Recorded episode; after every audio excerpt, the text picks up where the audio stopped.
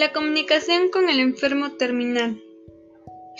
¿Qué es la comunicación? Es el proceso que permite a las personas intercambiar información sobre sí mismas y su entorno a través de signos, sonidos, símbolos y comportamientos.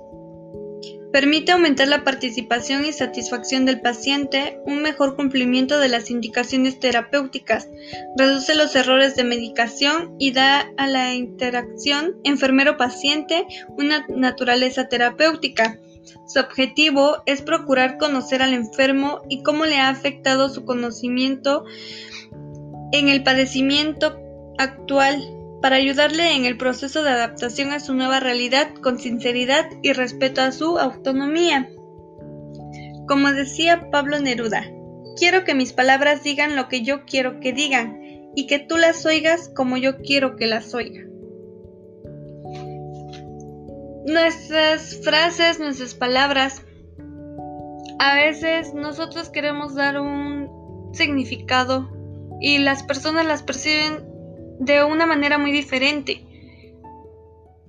Debemos aprender a expresarnos. A veces no es fácil, lo entiendo. En, hay personas que se les da muy fácil este tipo de comunicación.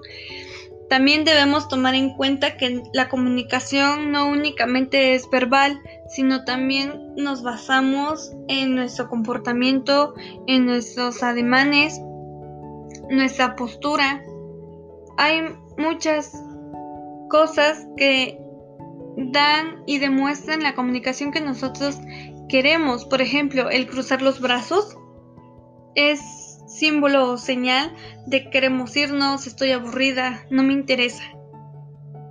El estar arqueada, el ver mucho tiempo el reloj, tengo prisa, ya me voy. Entonces sí debemos de tomar en cuenta estos aspectos. A veces nosotros no estamos enojados estamos platicando con una persona y de repente te preguntan, oye, ¿estás enojada? Y tú les respondes, no, para nada.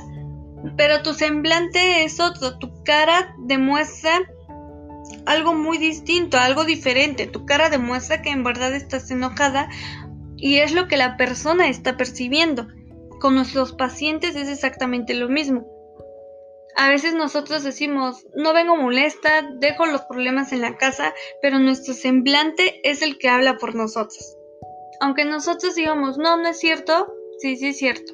Nosotros no lo podemos percibir, pero las demás personas, las personas que nos están viendo, que nos escuchan, incluso en el tono de voz que nosotros utilizamos, se puede identificar si estamos tristes, si estamos alegres, si estamos enojados.